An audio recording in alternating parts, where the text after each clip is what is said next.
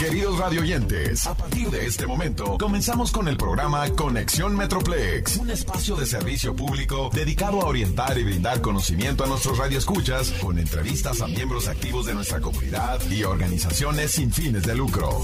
Grande 1075. Muy buenos días. Yo soy Cristina Zúñiga y esto es Conexión Metroplex, el programa para nuestra comunidad que esté informada de lo que sucede en nuestra área. Si usted no nos escucha en cualquier otro lugar del país, Seguramente es a través de nuestra aplicación Audacy en el teléfono celular. Si usted no la ha bajado aún, le recomiendo que lo haga porque así vamos a poder acompañarlo a donde quiera que vaya. Esta mañana tengo eh, en, la, en la línea telefónica a Marlene Aldrich. Ella está trabajando con la Iglesia Metodista de San Andrew. La voy a presentar en un momentito, pero quiero platicarles de que si usted tiene que a alguien en su casa o conoce a alguien que se va a graduar, por favor, invítelos a que escuchen esta entrevista porque le vamos a ayudar un montón. Desde que yo supe de este programa que tiene la Iglesia Metodista de San Andrew, me encantó porque creo que hay muchas niñas, muchos, eh, muchas personas que, el sueño de ellos es graduarse de high school y por problemas económicos a veces no lo logran como debe de ser. Pero para eso está aquí Marlene Aldrich para platicarnos qué es lo que están haciendo. ¿Cómo estás, Marlene? Muy bien, gracias. Gracias por estar en esta mañana acompañándonos. Ya nos dijo Marlene que está un poquito tímida por su español, pero no, Marlene, te agradecemos y, la verdad es de que estamos atentos a todo lo que tú digas porque esto que hace la Iglesia Metodista de San Andrew aquí en el Metroplex es buenísimo, lo del el Prom Closet del 2023. Cuéntame, ¿cuándo se va a llevar a cabo? Ok, gracias otra vez.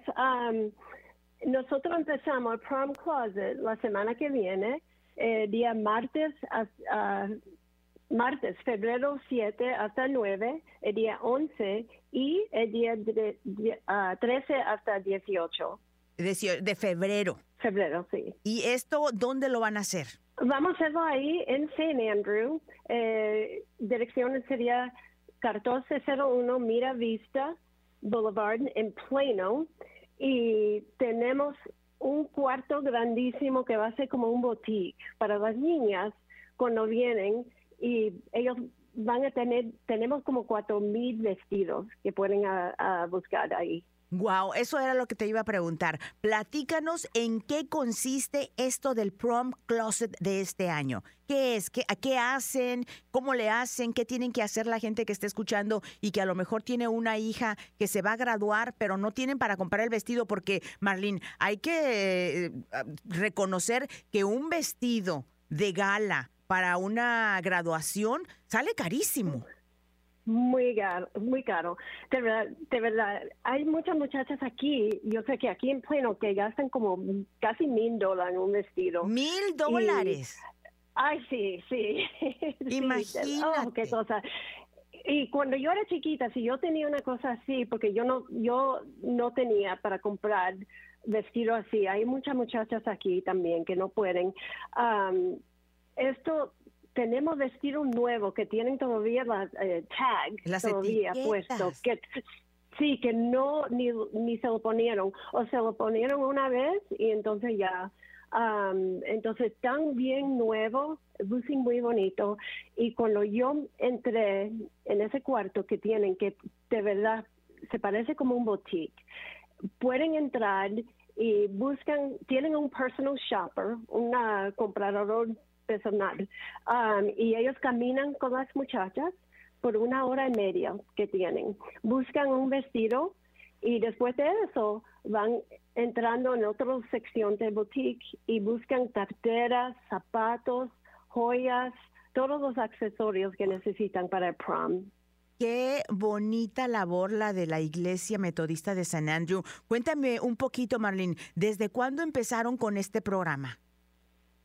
Ellos empezaron en el 2009, uh, año 2009, uh, y ellos tenían una idea, bueno, en ese tiempo uh, eh, estaba corriendo por una misión que se llama um, St. Andrew Women of Faith en Plano, y ellos estaban buscando para una misión para St. Andrew que pueden ayudar. Um, y entonces había una mujer que tenía una hija que fue maestra en, um, por aquí y ella dijo, tú sabes que hay muchas muchachas que no pueden uh, comprar vestidos, entonces no pueden ir para el prom. Y entonces la idea fue a darle las muchachas que vinieron una experiencia uh, de comprar que sería uh, unique para todas las jóvenes, sí, uh, para todas las jóvenes que, que querían a venir y comprar y, y para su baile. Um, pero para, oh, perdón, me cogen. Sí, eh, lo que te iba a comentar, en el, en el caso, por ejemplo, de las niñas que ahorita o las familias que estén escuchando y digan, a mí me gustaría participar en esta eh, oportunidad, en este programa que, que la Iglesia Metodista de San Andrew tiene para eh, proveer del el vestido de graduación y ya como lo escucharon, no solamente el vestido, sino también los zapatos y los accesorios, así que las niñas van como princesas a su graduación. Eh, eh, ¿Tienes algún dato de, por ejemplo, de al año cuántas niñas o muchachas se ven beneficiadas con estos vestidos? El primer año que nosotros teníamos prom closet, nada más que había como 35 vestidos y había pocas muchachas que vinieron porque no sabían todavía. En el, año pasado nosotros teníamos como 803 niñas que vinieron de 483 high schools. Wow. Por el Metroplex. Y no son todos de aquí en, Dallas, uh, Fort Worth área. Si ustedes me escuchan ahora en el radio, entonces pueden venir para Prom Closet. O sea, no hay, no hay una, una que digan, ah, solamente del área de Dallas y de Forward, sino que cualquier persona que esté en necesidad, ¿necesitan comprobar algo? ¿Necesitan llevar algo?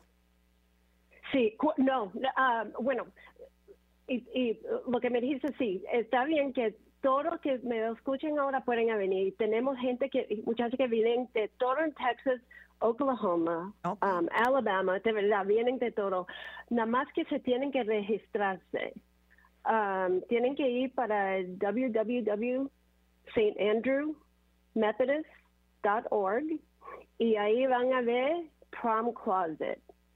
Y se tienen que registrar, necesitan una cita para ir para uh, Prom Closet. O sea, antes de llegar necesitan hacer como una reservación para que, como ya dijo Marlene, es una hora y media en la que alguien, un voluntario, les va a ayudar a escoger los vestidos, a que se los midan, a que elijan los accesorios, los zapatos y, puedan tener la oportunidad de ir a su graduación, pero de lujo, de gala, como debe de ser. Entonces necesita preregistrarse, eh, vaya a la página standrewmethodist.org. Ahí eh, hay eh, la oportunidad para registrarse. ¿Hay un límite eh, de personas que, que, pueden registrarse, Marlene?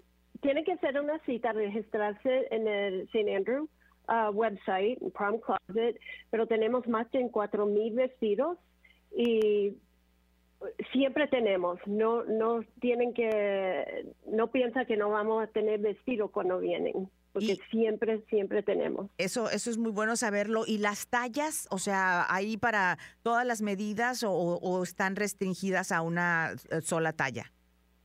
Tenemos todas las tallas, de 0 hasta 30. tenemos todos, de verdad. Nunca, yo no creo que nunca tenemos tenemos una muchacha que se fueron sin vestido, siempre salen con algo. Lo que sí veo es de que tienen que estar presente la niña que se va a graduar, ¿verdad? Ay, sí, sí, gracias. Tienen que estar ahí y uh, también pueden venir con una persona también si quieren, pero tienen que tener más de 16 años.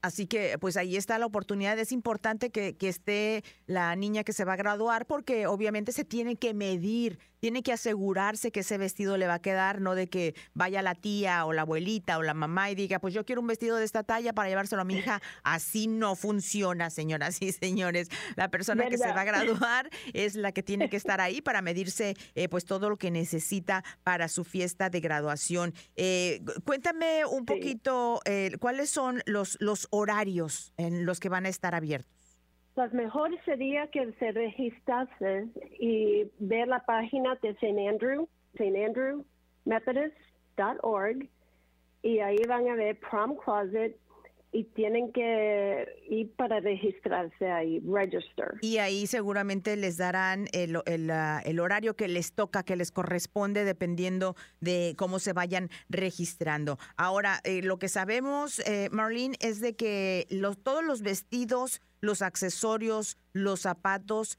son donados de gente que, bueno, como tú lo comentaste, tal vez lo utilizó una vez. Hay vestidos que tienen hasta etiqueta, pero eh, ustedes aceptan donaciones, tal vez haya gente o sabes que el vestido de mi hija del año pasado ya no lo va a volver a usar, qué mejor manera de donarlo para que eh, otra niña pueda eh, cumplir su sueño de traer un vestido de gala para su graduación. ¿Están aceptando donaciones? Sí, por favor, siempre, todo el año lo aceptamos. Y ahora si pueden ir para uh, St. Andrew, dirección 1401 Mira Vista Boulevard, Boulevard en Plano, um, pueden dejar las donaciones afuera de la iglesia en la entrada que se llama Norte. Um, tenemos un uh, dress rack uh, donde pueden poner los vestidos. Y si no lo ven, hay mucha gente que trabaja ahí que te pueden ayudar.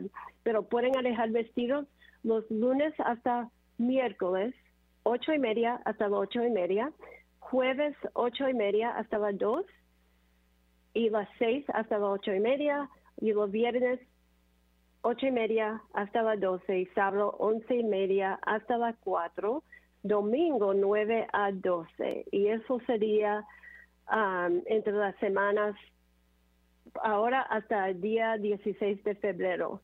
Normalmente, después del día 16 de febrero, pueden venir cualquier día, lunes a jueves, ocho y media hasta las 5 y sábados por la mañana, como 9 a 12.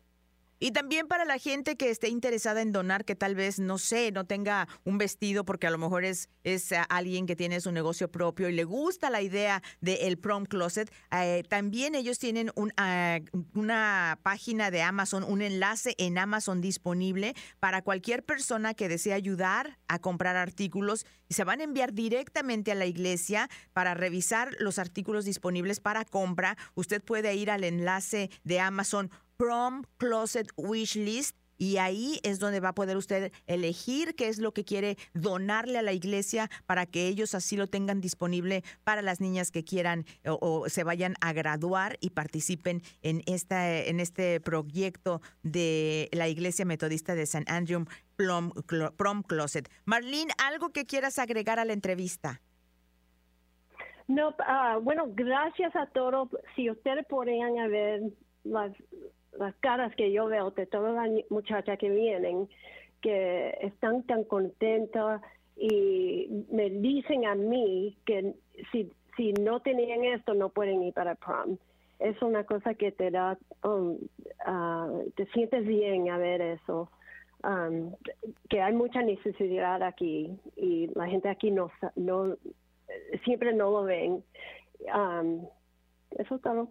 Así que es bien importante, recuerde, si usted quiere más información, quiere registrarse, vaya a la página standrewmethodist.org y ahí va a encontrar la información que necesita si es que tiene por ahí a alguien que se va a graduar. Vamos a hacerle la vida feliz a una de estas niñas para que se vistan como princesa en su graduación. Marlene, muchísimas gracias por la información de esta mañana. Ay, muchas gracias. otra cosa se me olvidó, uh, que están segura que saben que todo esto es sin costo, es todo gratis. Así es, es completamente gratis. Eso es lo bonito de este proyecto de la Iglesia Metodista de San Andrew. Muchas gracias, Marlene. Gracias. Mantente conectado con Conexión Metroplex. Es la grande 1075. Muy buenos días. Yo soy Cristina Zúñiga y esto es Conexión Metroplex, el programa para nuestra comunidad. Esta mañana me acompaña el doctor Paulino Álvarez. Él es médico especialista en insuficiencia cardíaca de los hospitales Cleveland, de la clínica eh, Cleveland. Y pues estamos aquí para platicar de algo muy serio y que pues concierne a nuestra comunidad. ¿Cómo está, doctor? Muy buenos Muy buenos días, Cristina. Gracias por la invitación. Eh, es un placer estar acá y hoy eh, estamos para charlar eh, porque el mes de febrero es el mes del corazón en los Estados Unidos y tratar de concientizar para que yo, que soy médico de insuficiencia cardíaca, tenga la suerte de no ver a ninguno de nuestros compañeros latinos realmente, pues vamos a promover una vida saludable. Es, es, es, muy cierto lo que usted dice, doctor. Por cierto, la clínica Cleveland hizo una encuesta, ¿correcto? Exacto, exacto. Y eh, en, esa encuesta, Cristina, lo que vemos, ¿no es cierto?, de, de nosotros los latinos, que, ¿no es cierto?, cosas positivas, como que 63% de los encuestados nos dicen que al menos cuatro veces por semana preparan la comida en la casa. Y eso es muy positivo porque nos permite llevar siempre que cocinemos en casa es una oportunidad. Uno para reunirnos en familia. Dos para tratar de mejorar de a poquito cómo comemos. Y tres nos permite también llevar un control de, eh, del costo de las comidas y tratar de ver cómo hacer eso más efectivo. No, y en esa misma encuesta también como un tema para trabajar nos encontramos que aproximadamente eh, 51% de nosotros los hispanos comemos eh, en eh, comida rápida al menos una vez por semana. ¿sí? Una vez por semana. Entonces, eso, eh, esta encuesta, entonces refleja que como que nos estamos empezando a cuidar más. Yo la verdad que lo veo como datos positivos, Cristina, la verdad que sí, y que creo que esto hay que tomarlo como una oportunidad para eh, ir de a poquito mejorando en el tema de la nutrición. Y, yo le comento, doctor, en mi caso muy personal, y se lo platico a los radioescuchas, yo eh, perdí a mi papá por un ataque al corazón, un ataque cardíaco, eh, hace ya un tiempo, en el 2012, pero sí recuerdo que él no era nada disciplinado para, para comer. De hecho, eh, pues en México siempre decía lo, lo, más grasosito es lo más sabroso, y sí, por lo menos en lo que yo conozco de, de mis mexicanos, somos que a todo le ponemos la manteca de puerco porque todo sabe más rica, los frijoles los tamales llevan grasa, los tacos llevan grasa, los todo le tenemos que poner grasa para que sepa rico. Y a veces el llegar aquí como que extrañamos eso y hasta le ponemos de más, pero eso sabemos que tiene eh, efectos eh, pues malignos al corazón. Me da muchísimo gusto saber que esta encuesta que realizó la clínica Cleveland tenga muy buenas noticias y, nada, pues que a seguirnos cuidando. ¿Cuáles son algunos consejos, doctor, para comer sano con un presupuesto o si las personas tienen opciones de alimentos limitadas, ¿cómo le podrían hacer? Creo, Cristina, eh, primero es que te entiendo totalmente. Yo soy argentino y nos gusta el asado, ah, nos gusta la carne y bueno, así que es difícil.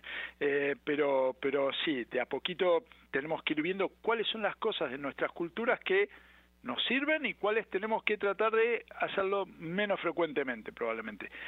¿Cómo, cómo eh, ir hacia una nutrición saludable, yo creo que justamente está en eso. Primero, reconocer dónde estamos, porque yo estoy seguro que, que todos comemos durante el día cosas que son buenas para nosotros y cosas que no son tan buenas. ¿eh?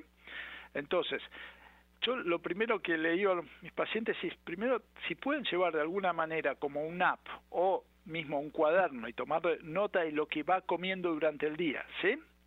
Porque a veces no nos damos cuenta, estamos apurados, ¿no es cierto? Entonces llegamos rápido y, comemos un bagel, comemos un muffin, ¿no es cierto? Es eh, unas galletitas, lo que, lo que sea así, y eso que a veces no lo registramos en, conscientemente son grandes cosas que podemos mejorar, ¿no es cierto? ¿Cómo podemos cambiar eso por otros, por tomar un snack como una fruta o eh, opciones mucho más saludables? ¿sí? Entonces, primero, es reconocer dónde estamos. ¿sí?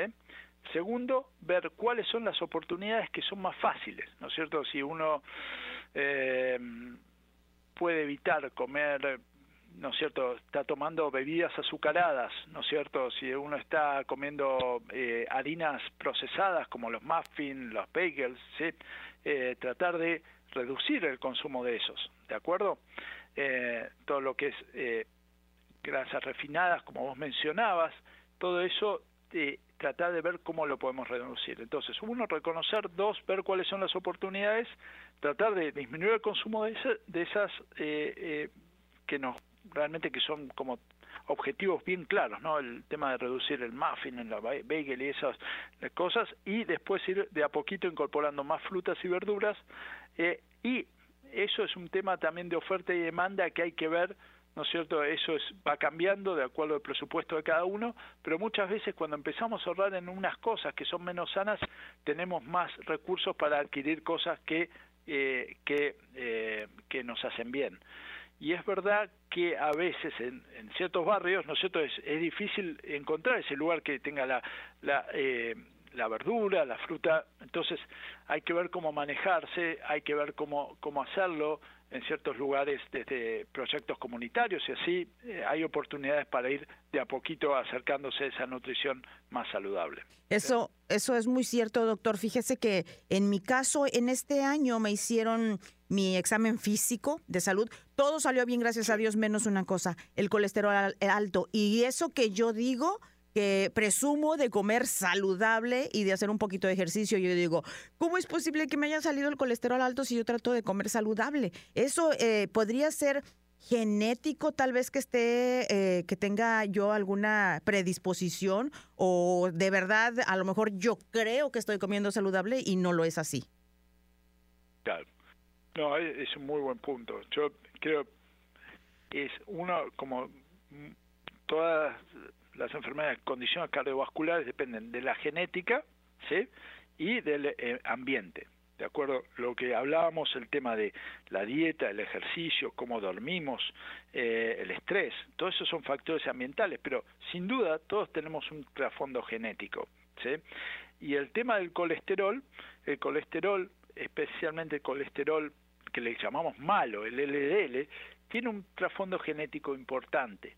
Y esto es parte, ¿no es cierto?, si uno tiene acceso a un médico, para, como vos decías, este examen de salud, para entender dónde está el riesgo y tratar de entender qué, eh, cómo podemos intervenir en el tema de riesgo a, largo plazo y generalmente uno usando factores como edad, presión, colesterol, eh, si fuma o no fuma, uno puede venir con una medida de riesgo global y cómo intervenimos en eso para reducirlo. ¿sí?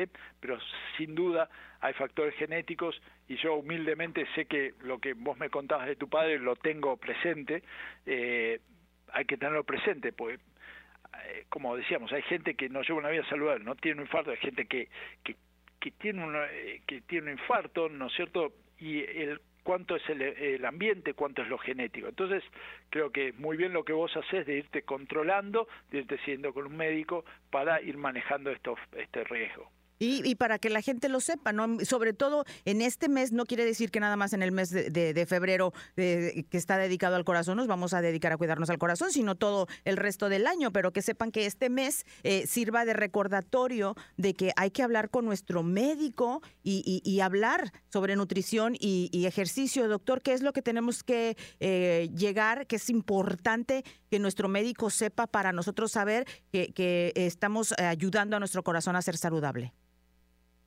Muy bien. Yo en las entrevistas con el médico, ¿no es cierto? Generalmente el tema de tratar de, consultar y compartir cuál es la dieta que uno va llevando. Yo a veces en la clínica lo que hago como un ejercicio simple es tratar de eh, preguntar al paciente qué comió ayer o antes de ayer para tener una idea cómo es el día en general y cuáles son los hábitos alimentarios y de vuelta empezar con un factor de reconocimiento y ver cuáles son las oportunidades.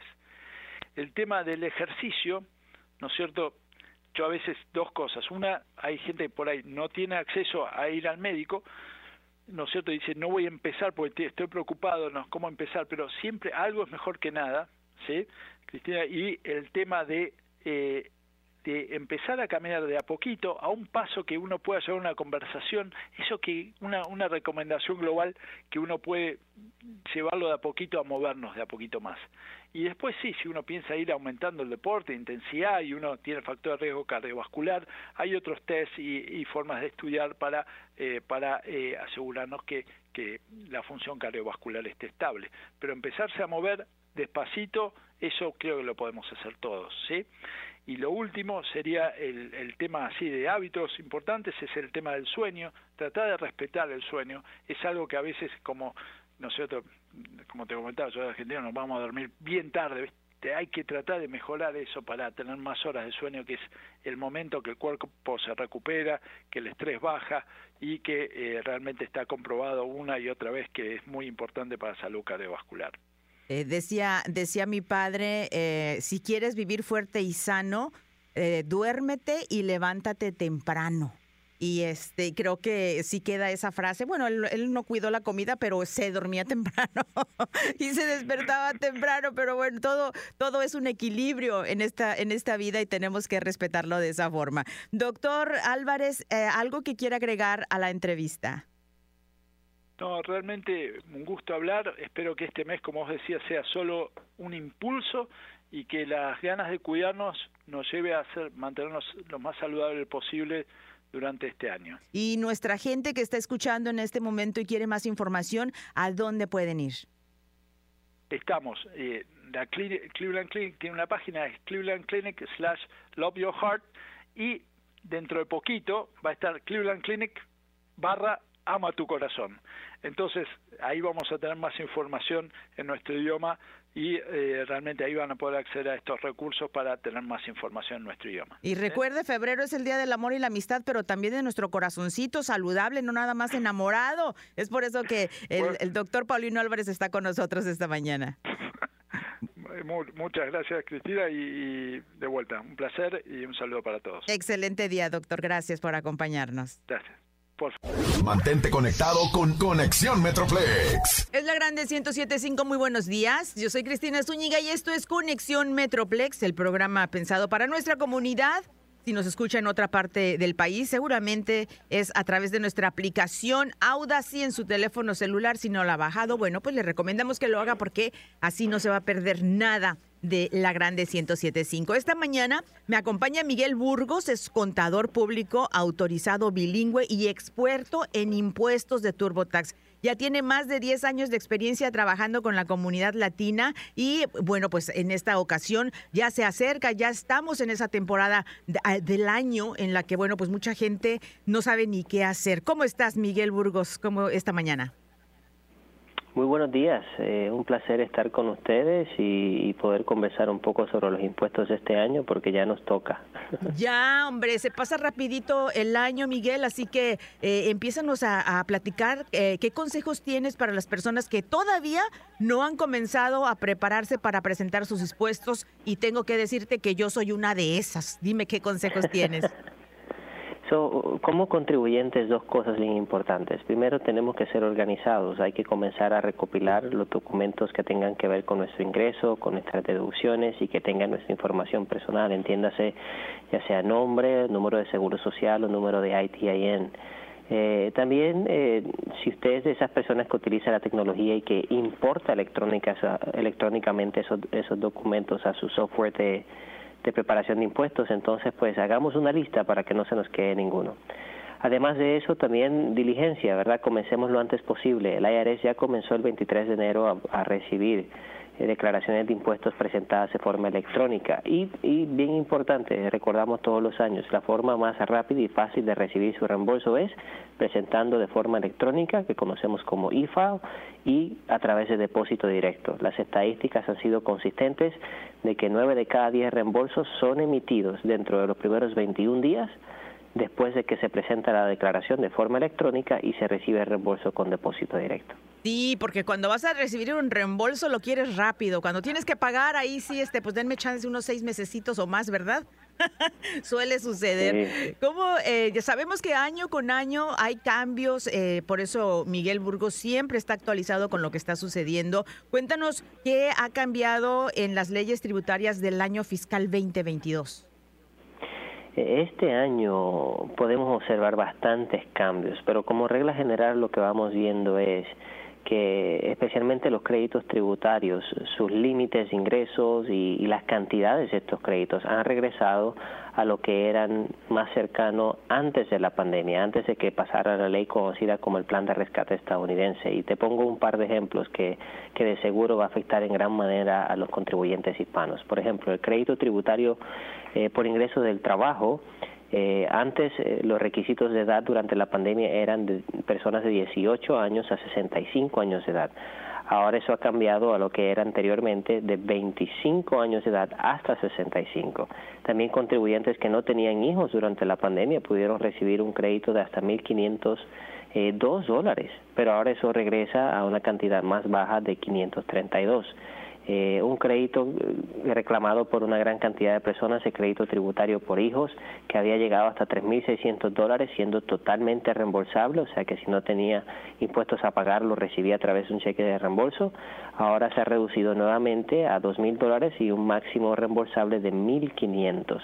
Pero lo importante es que independientemente de cuál sea el cambio, no, no tiene que agobiarse. Desde la comodidad de su hogar hay muchas herramientas, muchos recursos bilingües, como por ejemplo ahora está eh, el servicio de TurboTax Live Full Service, donde usted, eh, sin importar la complejidad de sus impuestos o el tipo de ingreso que tenga, toda la experiencia es en español, todo lo que ve en su pantalla es en español y puede comunicarse con un experto o con un preparador de impuestos que, que en su idioma, en una sola sesión, de principio a fin, tal como cuando vamos a una oficina y entregamos nuestros documentos y se prepara y se envía y se firma y se, y se envía a la IARES, eso lo puede hacer desde la comodidad de su hogar, ya sea en su computadora o su dispositivo móvil. Pero para eso es importante nuevamente que nos organicemos y que comencemos con diligencia desde ya ese proceso tributario.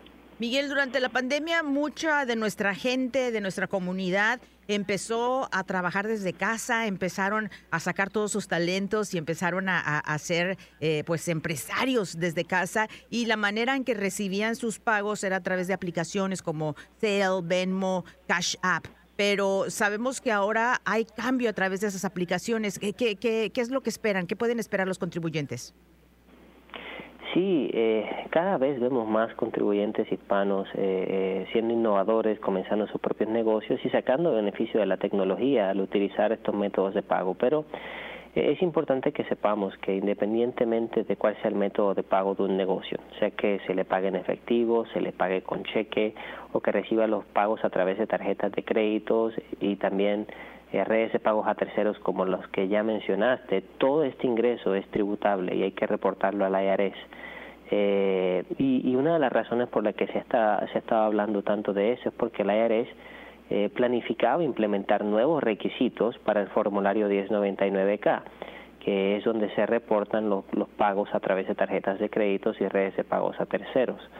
Anteriormente los requisitos era que eh, estas redes de pagos a terceros enviaban reportando este formulario 1099K al IRS, a, los estados y a los contribuyentes si tenían más de 20 mil dólares y más de 200 transacciones en un año tributario ese requisito se redujo a solamente más de 600 dólares sin importar la cantidad de transacciones.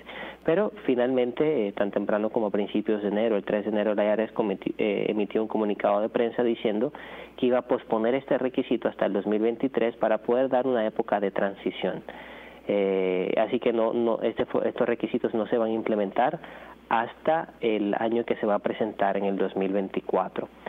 Eh, pero nuevamente, igual somos responsables de tener nuestros registros de contabilidad, de llevar cuenta de nuestro ingreso, de los gastos que se incurren para generar ese ingreso, para que sea que recibamos un formulario 1099K o no, podamos reportar todos nuestros ingresos de forma exacta, de reclamar todas nuestras deducciones y que, y que sepamos que la declaración de impuestos se preparó de forma correcta.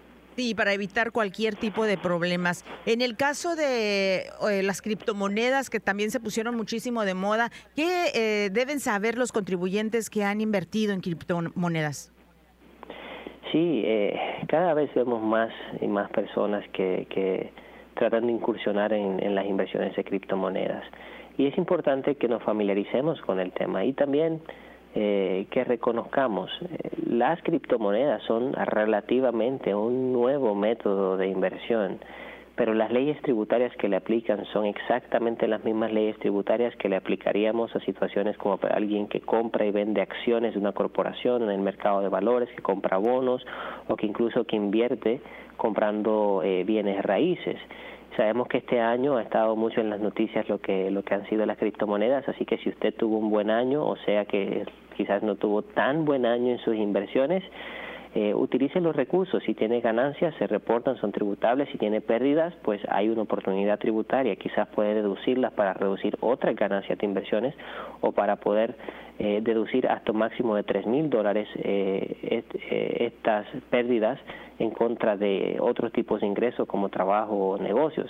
Pero para que esto suceda tenemos que ya desde ahora con diligencia comenzar a recopilar toda la información y utilizar las herramientas que tenemos ahora disponibles en, en, línea, herramientas bilingües y cuando utilizamos servicios como por ejemplo el de TurboTax podemos importar muchas de estas transacciones directamente de forma electrónica y segura para que entonces este, tengamos a la mano todas esas transacciones de, de, de venta o disposición de criptomonedas y que se agilice mucho el proceso y usted pueda disfrutar de, más tiempo y más paz mental sabiendo que se hizo correctamente. Facilitando el proceso que con el tío Sam ya sabe que no se juega, es una obligación que tenemos en este país y, que nos da también muchísimas oportunidades de continuar eh, progresando, así que esa es nuestra responsabilidad. Eh, ¿Algo que quieras agregar a la entrevista, Miguel?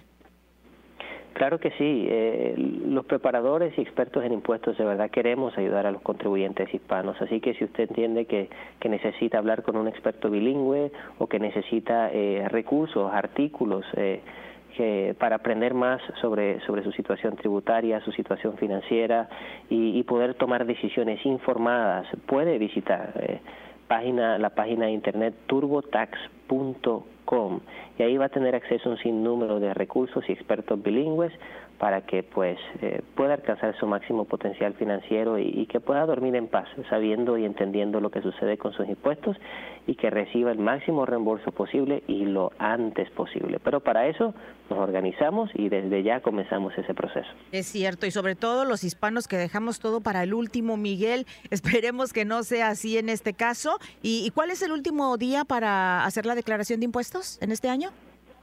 Este año la fecha límite es abril 18, pero una vez más, no nos esperemos abril 18, desde ya comencemos con el proceso de preparación. Así es, así que muchísimas gracias Miguel Burgos por toda la información de esta mañana. Igual ha sido un placer y hasta la próxima. Mantente conectado con Conexión Metroplex. Es la Grande 1075. Muy buenos días. Yo soy Cristina Zúñiga y es un gustazo poder saludarlos en este 2023. Esto es Conexión Metroplex. Me acompaña esta mañana Melisa Méndez. Ella es eh, nutrióloga de Parkland. ¿Cómo estás, Melisa? Bien, gracias Cristina, gracias en tenerme otra vez y en este nuevo año. Exactamente, y es que empezando el 2023, Melissa, es importante saber y, que mucha gente empieza con sus propósitos de año nuevo, diciendo, ¿sabes qué? Este año sí voy a comer bien, voy a aportarme bien con la dieta, porque pues por diferentes razones, unos quieren bajar de peso, otros quieren pues mejorar su salud. Yo tengo, yo tengo que eh, eh, pues confesarte, Melissa, que me hice todos mis estudios, ya sabes, el físico, de sangre, me, me, regresaron mis, uh, pues todos mis resultados, todo salió muy bien, la, lo, el azúcar, todo salió bien, menos el colesterol el colesterol me oh, salió, sí, me salió un poco alto. No, no fue como oh. para eh, recomendarme medicamento todavía, pero sí me dieron recomendaciones de una dieta eh, pues eh, balanceada, sin tantas grasas y además ejercicio. y, yo te soy honesta, o sea, realmente yo no soy de las que come cosas grasosas y trato de estar activa. Entonces, sí me, me, puse a pensar, Dios, y si yo comiera así, con así deliberadamente lo, todo lo que se me antoja, pues caramba, ya estaría en serios problemas, pero estoy en, en, esa, en esa fase en la que me dicen, no necesitas medicamento, pero necesitas cuidarte. ¿Cómo le hago? Ya, so felicidades que todo más salió perfecto, qué bueno. y pues con los colesterolcitos, pues a veces, ok, so siempre es depender en qué alto están esos numeritos, o siempre es bueno de mirar, ay, pues era como dos puntitos más arriba de lo que debe de ser, o era 100 puntos arriba de lo que debía de ser, ¿verdad? Pero si no habían, si los números no estaban tan altos, puede ser una o dos cosas que a lo mejor estamos comiendo.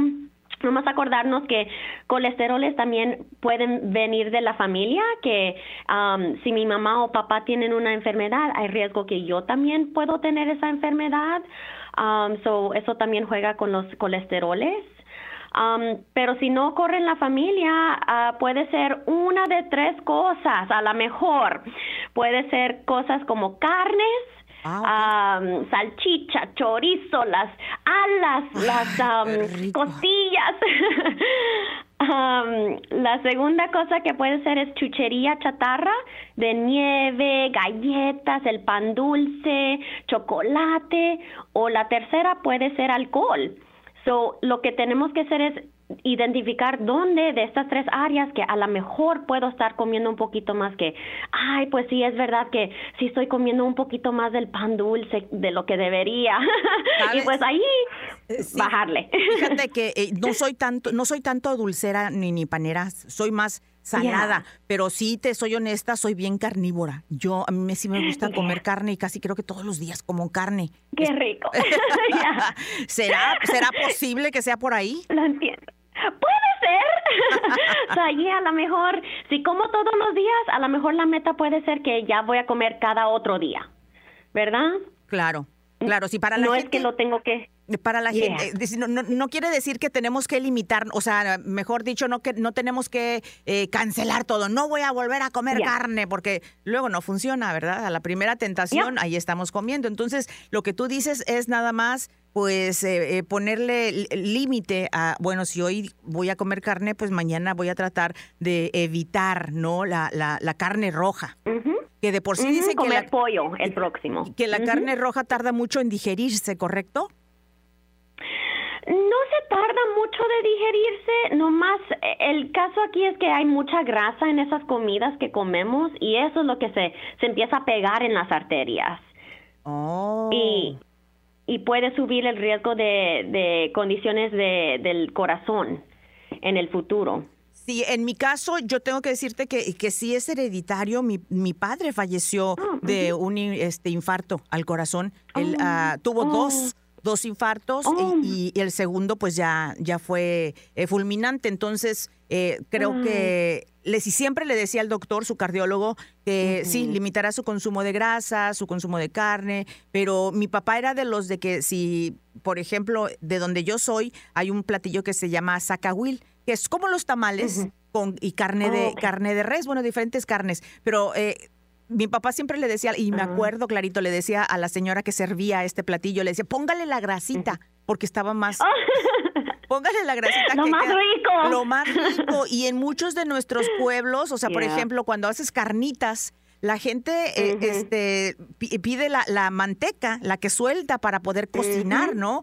Y también los, hasta los asientos les decimos, o sea, todo lo que queda abajo eso, pues para cocinar el resto del, del, día, el arroz, los frijoles, y todo está delicioso, pero desgraciadamente tenemos consecuencias. Para la gente que nos está escuchando, Melissa, la, la cuando escuchamos colesterol alto, ¿a qué se está refiriendo el doctor o la eh, nutrióloga cuando nos dicen tienes colesterol alto?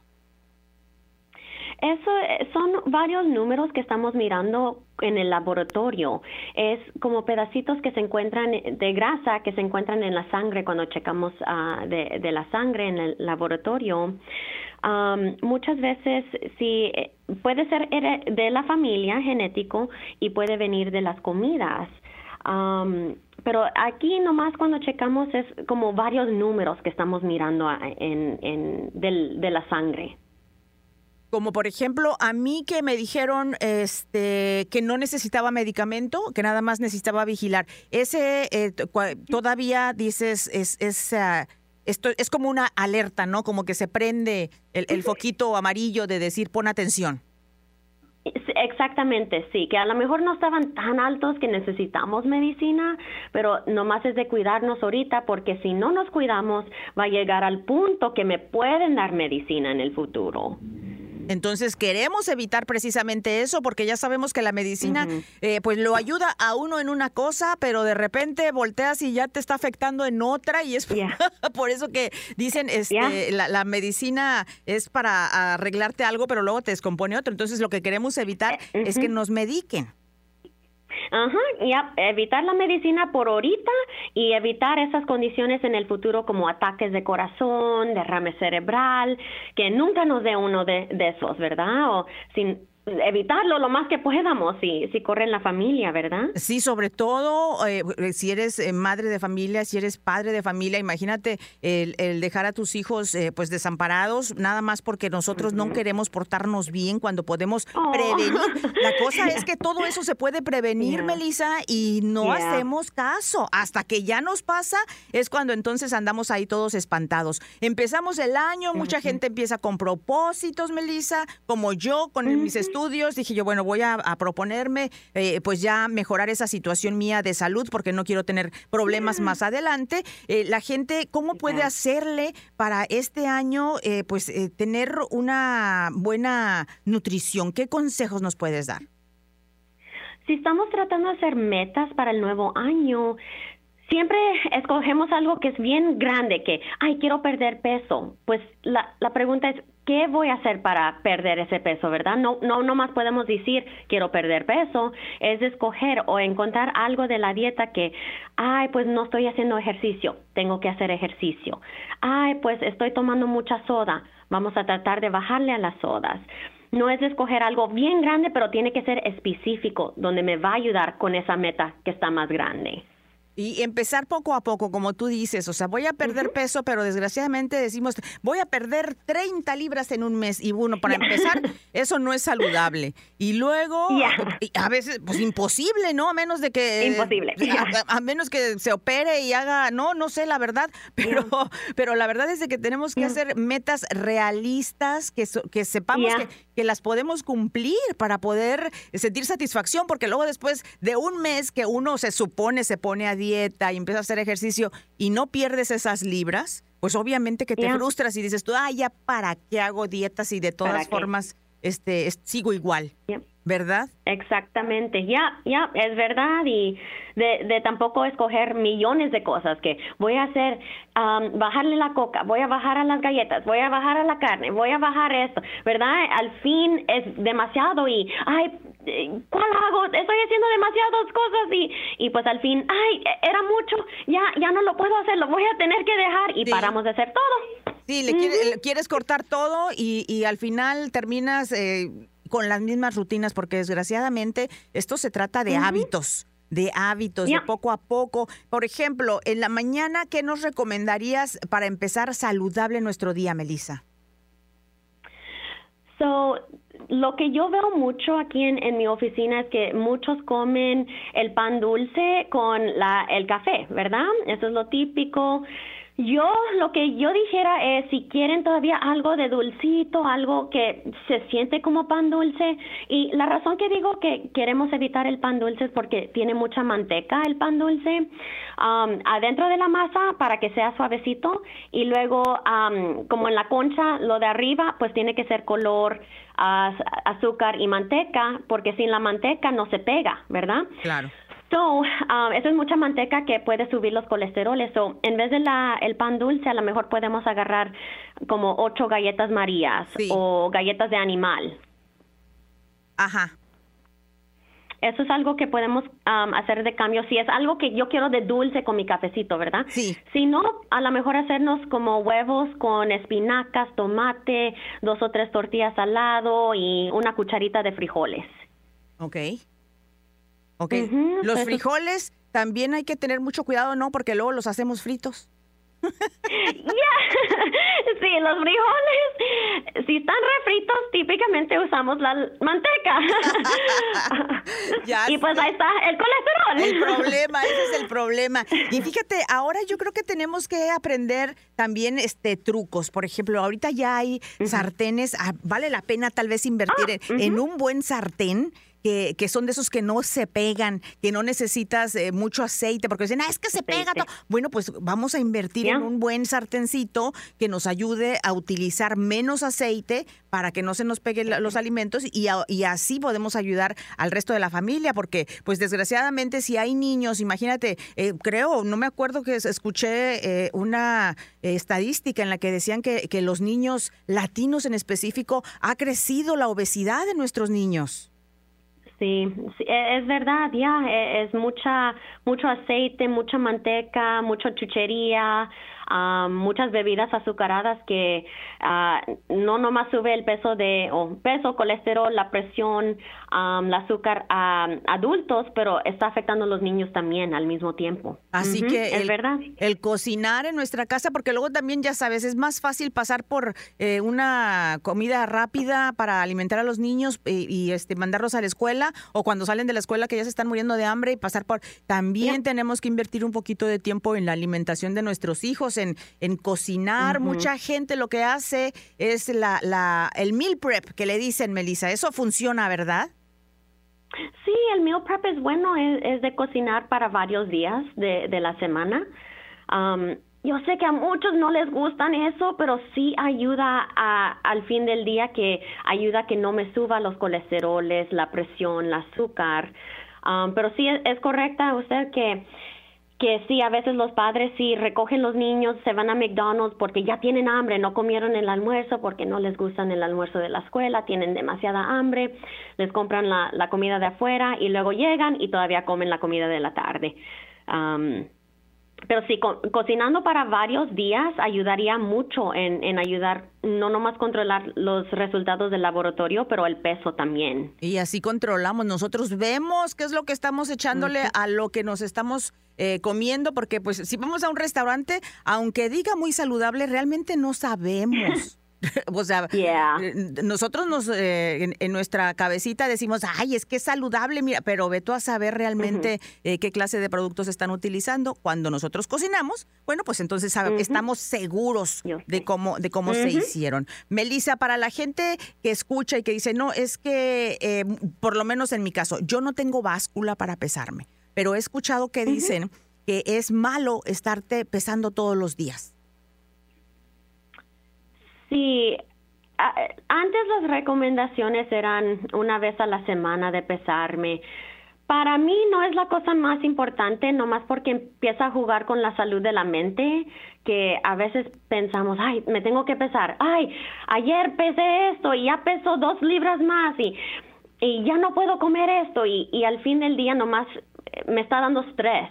Sí. Ah, y, y eso es una cosa que no queremos, de estresarnos y ya sabemos, muchos estudios enseñan que estrés sube la presión, sube el azúcar, a veces puede subir el peso. Uh, so, estrés va a causar algo más. Sale contradictorio el estarse pesando y luego te digo, sí, como tú dices, uno se frustra porque ve que la báscula nomás no, no se va para abajo y, causa problemas. Así que ya lo sabe, no se pese. Yo ni báscula tengo para eso, eh, por, eso, porque sí, sí es la verdad, te causa más ansiedad. Melissa, ¿algo que quieras recomendarle a nuestra gente que empieza este año con ganas de empezar una vida más saludable y, pues más nutritiva eh, para, para su familia? Sí, conmigo siempre es de tratar de hacer el ejercicio, ¿verdad? Cinco días de la semana, 30 minutos cada día, si podemos. Si apenas estamos empezando, ok, una vez a la semana, 10 minutos. La próxima semana, dos veces esa semana, le subimos a 15 minutos cada día y poco a poco a subirle hasta que ya lleguemos a cinco días ah, de la semana, 30 minutos. También me encantaría si um, empezáramos a tomar más agua natural en vez de los juguitos, las sodas, los tés que vienen endulzados, um, los um, ponches y siempre de tratar de incluir más verduras a las comidas. Eso es una cosa, una comida que no comemos suficiente. O incluirlos en las comidas que a lo mejor ya estamos comiendo, como en quesadillas, ponerle espinaca eh, en medio si comemos enchiladas, a lo mejor cortarle pedacitos de tomate y ponerlo adentro del quesito. Pero tratar de incluirlos en las comidas que ya comemos, porque así vamos a agarrar el sabor de la comida más que la verdura. Sí, sí, sí, tienes toda la razón. Yo creo que sí, verduras es lo que menos comemos la mayoría. Eh, la fruta, pues todavía es, es, más pasable, pero sí, las verduras son las que menos comemos. Así que ese es un buen propósito de este año, incluir incluir las, las verduras más en, nuestras, en nuestros alimentos, que es lo que sabemos en nuestros pueblos. Yo me acuerdo una sopa de acelgas deliciosa que hacían, el caldo de verduras, o sea, hay muchas cosas, realmente tenemos, tenemos que ponerle un poquito más de atención y de tiempo para estar saludables. Melissa, muchísimas gracias por todos los tips de esta mañana nuevamente. Te deseo el feliz, feliz, el mejor de los años del 2023. Feliz. Y, y pues esperemos seguir platicando contigo para que nos des tips de cómo llevar una vida saludable. Gracias, feliz año nuevo a usted, Cristina, y a todos. Gracias por tenerme ahora. Hasta pronto.